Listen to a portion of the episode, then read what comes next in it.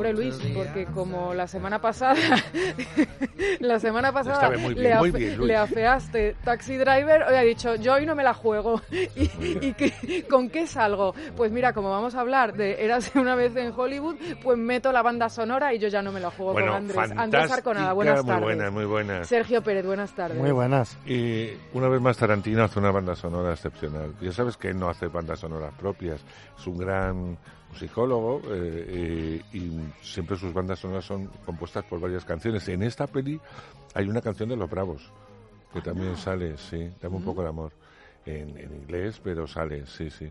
Eh, bueno, fantástica la banda sonora. Eras una vez en Hollywood, es el retorno de, de, Tarantino a una historia que todavía yo no he digerido del todo, no sé muy bien si me gusta, si no me gusta. ¿Por qué?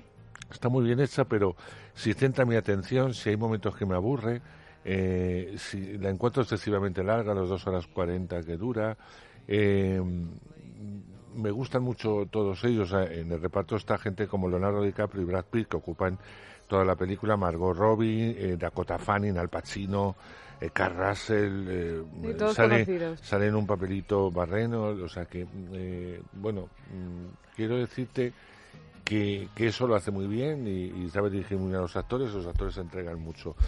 La historia, eh, eh, Tarantino ya dijo en Cannes que no, eh, que no nos pedía a todos los medios que no contásemos demasiado de, la película, que prefería que el espectador fuese de alguna forma virgen a ver la peli sin saber muy bien qué iba a ver. Y si te lo dice Tarantino, ¿eh? ¿verdad? Pues habría que, que medirlo un poco. Vamos a oír un poquito. Soy Rick Dalton. Es un placer, señor Schwartz. Llámame Marvin. Chócala. ¿Es tu hijo? Oh, es mi doble, Cliff Booth. Anoche vimos dos películas de Rick Dalton en sesión doble. ¡Qué tiroteos! Adoro esas historias con tantos muertos. Muchos muertos. ¿Alguien ha pedido chucrut frito?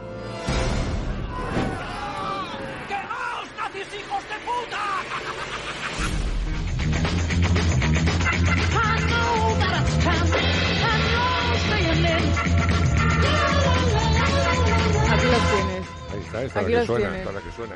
Bueno, eh, voy a contar lo que se puede contar de, de la peli. Yo creo que el público no va a responder bien, me da ¿No? la sensación, no. Pero bueno, te cuento. Eh, tenemos a un actor eh, de cine, no de grandes películas, el personaje de Leonardo DiCaprio, que ha, se ha pasado a la tele, estamos en el año 1969. En un momento en que la televisión también empieza a cambiar, empiezan a buscar nuevos géneros, etcétera. Hablo de la televisión americana. El caso es que él siempre va acompañado del que es su doble, su especialista. Es muy amigo de él y siempre va, va con él. No le consigue mucho trabajo como especialista y este hombre, eh, el personaje de Brad Pitt, pues se dedica casi de mayordomo. Eh, le trae, le lleva, le arregla las cosas de casa, en fin, es un amigo de borrachera, todo hasta ahí va muy normal. Entonces él empieza, eh, pues ya está en pilotos, ya empieza a hacer de malo en películas o en series del oeste, de, tercera categoría. Y en este, en, este mundo tan particular de Los Ángeles y de Hollywood, un momento de, de transición, pues él, el personaje de Leonardo DiCaprio, es vecino de los Polanski, de, de Roman Polanski y de, eh, y de Sharon Tate, ¿no? que desgraciadamente, y en ese año mm, todo el mundo sabe lo que pasó eh, a, manos de estos hippies descerebrados y asesinos que fueron la familia Manson, ¿no? que también van a entrar en juego, también vamos a ver cómo viven estos hippies y tal. Bueno, pues todo este mundo es el que cuenta Tarantino, cómo eran los productores, cómo eran las coproducciones de actores en declive que los mandaban a España o a Italia a hacer películas spaghetti western o, o, películas que de acción que eran de cuarta, en fin, todo ese mundo. ¿Escenas duras? No. Eh, sí, hay, hay la media hora, hay una media hora de escena muy dura, una media hora. Pero vamos, no es de una tras otra, es como una media hora de, de película dura. Así que nada, grandes interpretaciones, no os puedo contar más, no quiero contaros más. Y los fans de Tarantino imagino que irán y los que no, armaros de paciencia en alguna de las secuencias. Sergio. Yo soy un fan declarado de Tarantino. En este caso no pude ir al pase con, con Andrés a, a verla, pero sí es cierto que en esas largas charlas que tenemos Andrés y yo mientras preparamos el cine, eh, me ha bajado un poco las expectativas. ¿Mm? Y ahora voy con miedito, a ver, pero soy muy fan de Tarantino. bueno, pero es verdad, porque hay muchas veces, como todo es cuestión de expectativas, cuando te ponen una película tan bien llegas al cine y dices, en Cannes, pues tampoco es para tanto. Y cuando te lo han puesto así como medio medio, a lo mejor ahora llegas, sales del cine y dices, bueno, apoteósica. En Cannes los críticos fueron muy tibios. Es decir, todo el mundo esperaba más, eh, todos. Eh, todos se mataron por verla, eh, que no estaba terminada, o sea, estaba terminada, la vieron terminada, pero bueno, faltaba ajustes de color, etcétera. pero quiso exhibirla en Cannes, que fue donde dijo que no se contase mucho. Pero la crítica fue muy tibia toda la crítica, muy, muy, muy tibia. Entonces, yo creo que va a ser tibia, no mala, pero va a ser ¿Y la puntuación también es tibia? Pues no lo sé, es que no sé, todavía que ponerle, si un 5, si un 6, no lo tengo muy claro. Bueno, pues de momento la aprobamos. Sí, la aprobamos, sí, la aprobamos sí, porque, porque hay un ejercicio de dirección que es estupendo. A 47 metros 2. Sí, bueno, pues vamos a oír algo, anda. Ahora que caigo, mirad lo que he encontrado esta mañana. Un diente de tiburón. Ajá. Voy a llevaros a un sitio que ningún turista encontraría ni en un millón de años. Es nuestra oportunidad.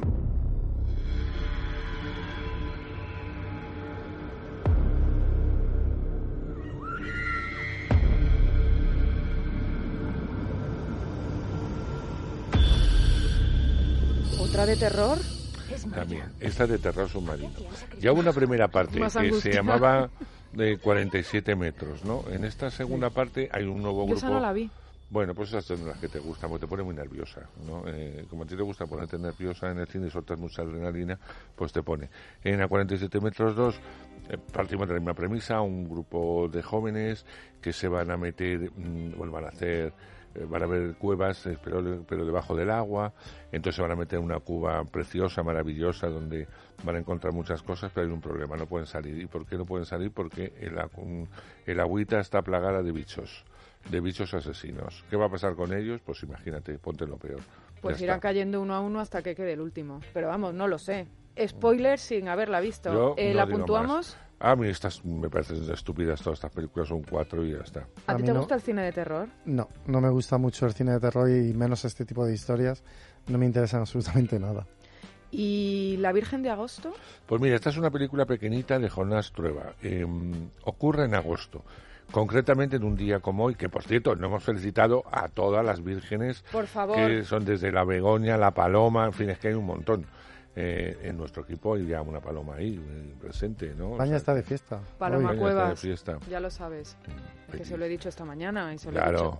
Llevo todo el día. Bueno, pero los oyentes no lo sabían. Bueno, venga, vamos con la Virgen de Agosto. ¿Y te acabas de mudar?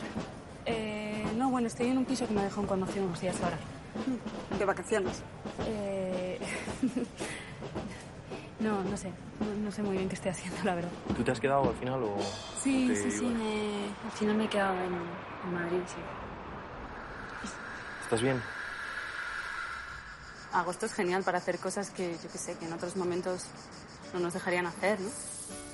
Curiosamente es eso, curiosamente es esto. Mira, eh, Jonás Trova siempre cuenta cosas que tienen que ver mucho con la generación y los años que él tiene. Ya desde el inicio de su cine, pues ha ido creciendo y evidentemente te va contando los temas que a él le preocupan. En este caso, la protagonista es una chica, una chica que, bueno, pues eh, su vida no se desarrolla como a ella le gustaría. El caso es que me dice de vacaciones, dice, no, me voy a quedar en Madrid porque es mucho más tranquilo y además me habla muy bien de las fiestas, se traslada a un barrio muy céntrico de Madrid, con lo cual coinciden las fiestas de San Lorenzo, San Cayetano y evidentemente en la, Paloma. Y por el día pues hace mucho calor, hace tal, pero por la noche Madrid se transforma de alguna forma y se vive eso. Y también se vive una realidad paralela.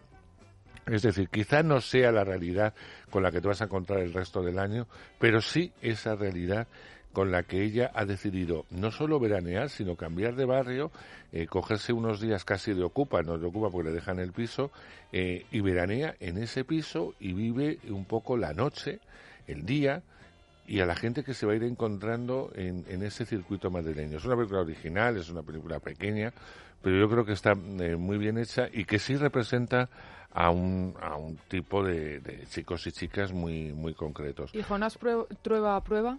Sí, sí, la prueba. Le voy a poner un 5 Un 5. Venga, pues vamos con la última que quiero hablar de lo que a acabar rápidamente. traéis. Eh, la Casa de Verano. Valeria Bruni Tereschi es una eh, actriz soberbia.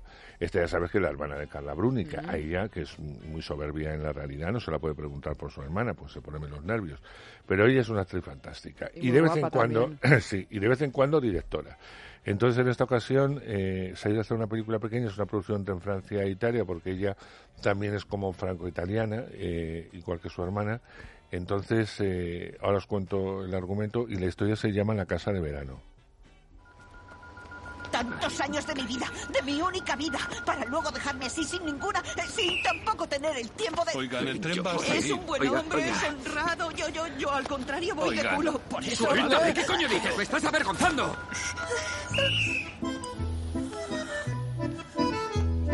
comida está lista. Muy amables por haber contratado a François. Espero que más pronto que tarde su contrato temporal pase a ser indefinido. No ha acabado.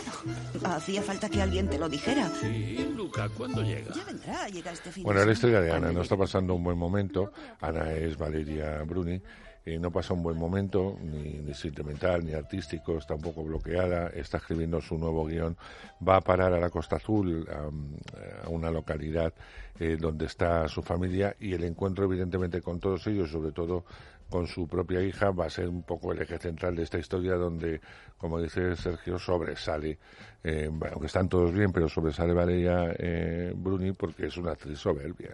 A mí, Locas de Alegría, me parecía que estaba genial, pero en esta está estupenda. Es una actriz de extremos, siempre sus personajes son muy extremos, pero es verdad que hay que saber hacerlo y lo hace muy bien. La Casa de Verano la veíamos en el Festival de Sevilla, el público, un grandísimo aplauso a, a la película porque realmente es muy divertida porque es una familia aristócrata venida a menos, entonces los problemas de esta familia aristócrata son tan disparatados y chocan tan de frente con los problemas de, de, los jardineros y, los sirvientes que hay en la casa que, entonces es desternillante.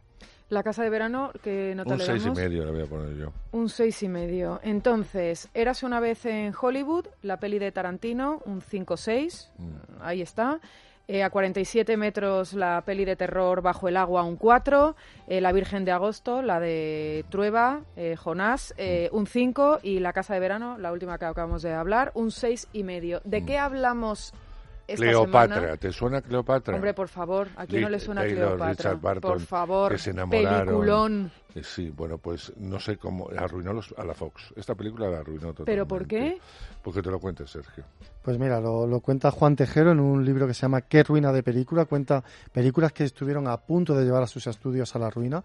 Y este es el caso de Cleopatra. Todo comienza cuando un productor independiente, Walter Banger, pues eh, compra los derechos de una novela eh, italiana porque quiere llevarlo a, a cabo. Eh, contacta con Spiro Skouras, que es un griego que por entonces dirigía la, la Fox, y le dice que sí, que van a producir la película con un presupuesto inicial de 2 millones. Recuerda esta cifra porque luego verás en cuánto termina Cleopatra de 2 millones de, dólares. En principio el nombre que suena es John Collins porque era pues eh, la actriz en nómina cuando los, actores estaban en nómina de los estudios de la Fox. Suenan muchos nombres, Kim Novak, Brigitte eh, Gina Rojo, Brigida, Sofía Loren, incluso Marilyn Monroe, la gallina de los huevos de oro de la Fox, también se postura para el personaje y, al final la rechazan por una cosa tan trivial como es que la peluca morena no le sienta bien a, a Marilyn. muy sensual como podía ser Cleopatra, pero claro, yo a Marilyn Monroe no la veo en el papel.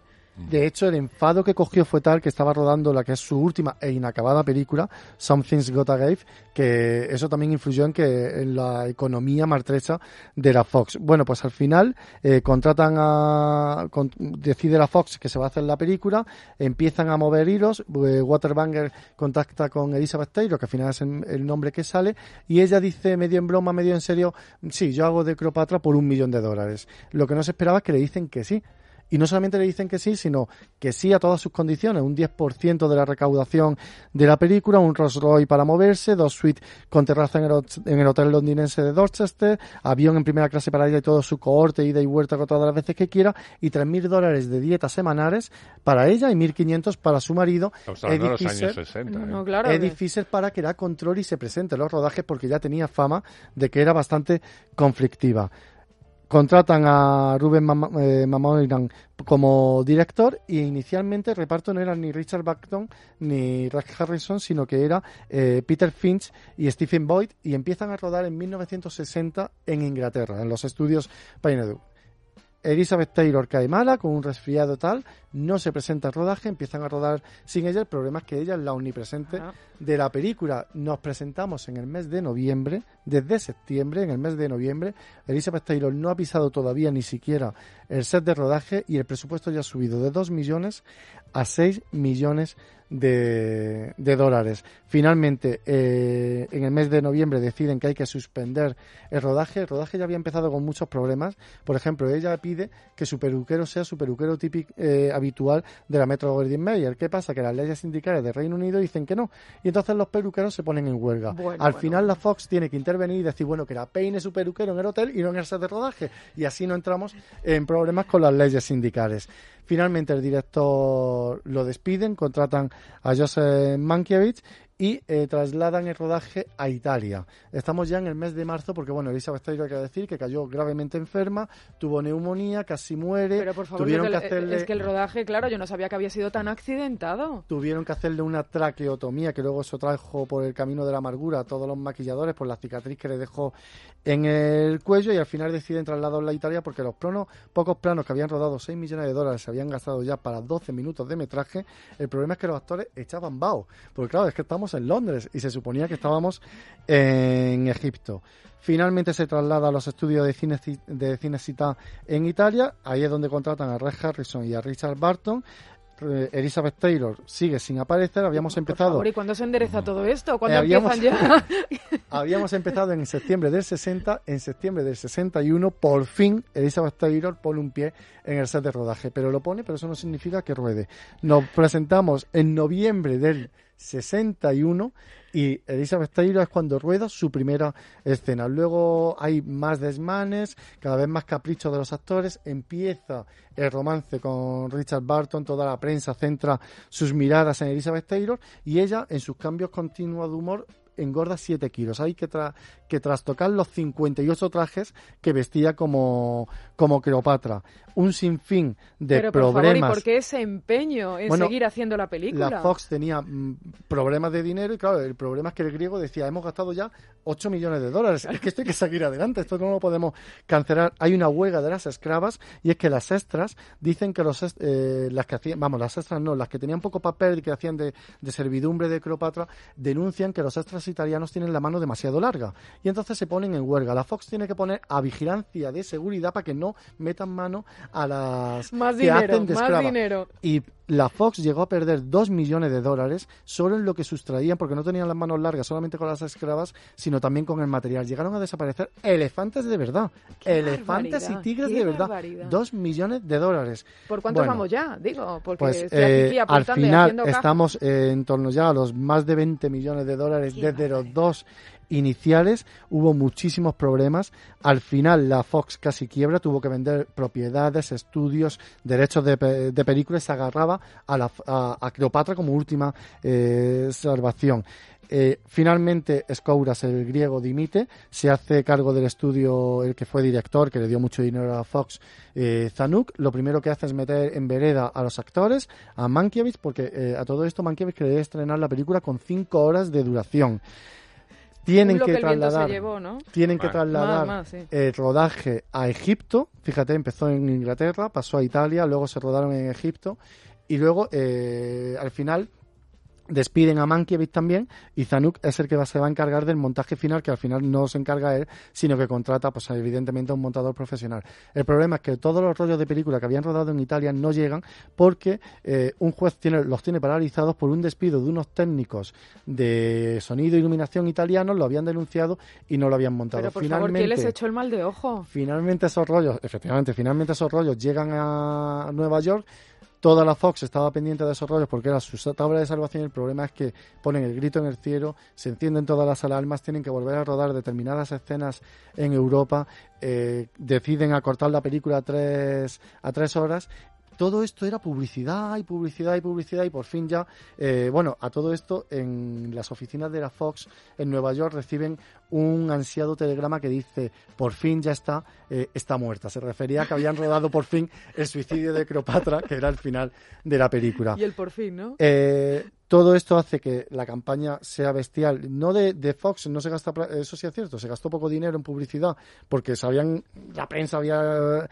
corrido millones de, litros de tinta en toda esta historia. En la preventa, algo insólito, eh, se convirtió ya en la película más taquillera de la del año en Estados Unidos, vendió 15 millones de dólares en la preventa. El problema es que la película mm, costó finalmente 44 millones de dólares y solo recaudó 26 millones millones. Es decir, que casi lleva a la quiebra claro, a Fox. no fue un fracaso, pero estamos hablando de los millones de la época. Es muchísimo en aquella época.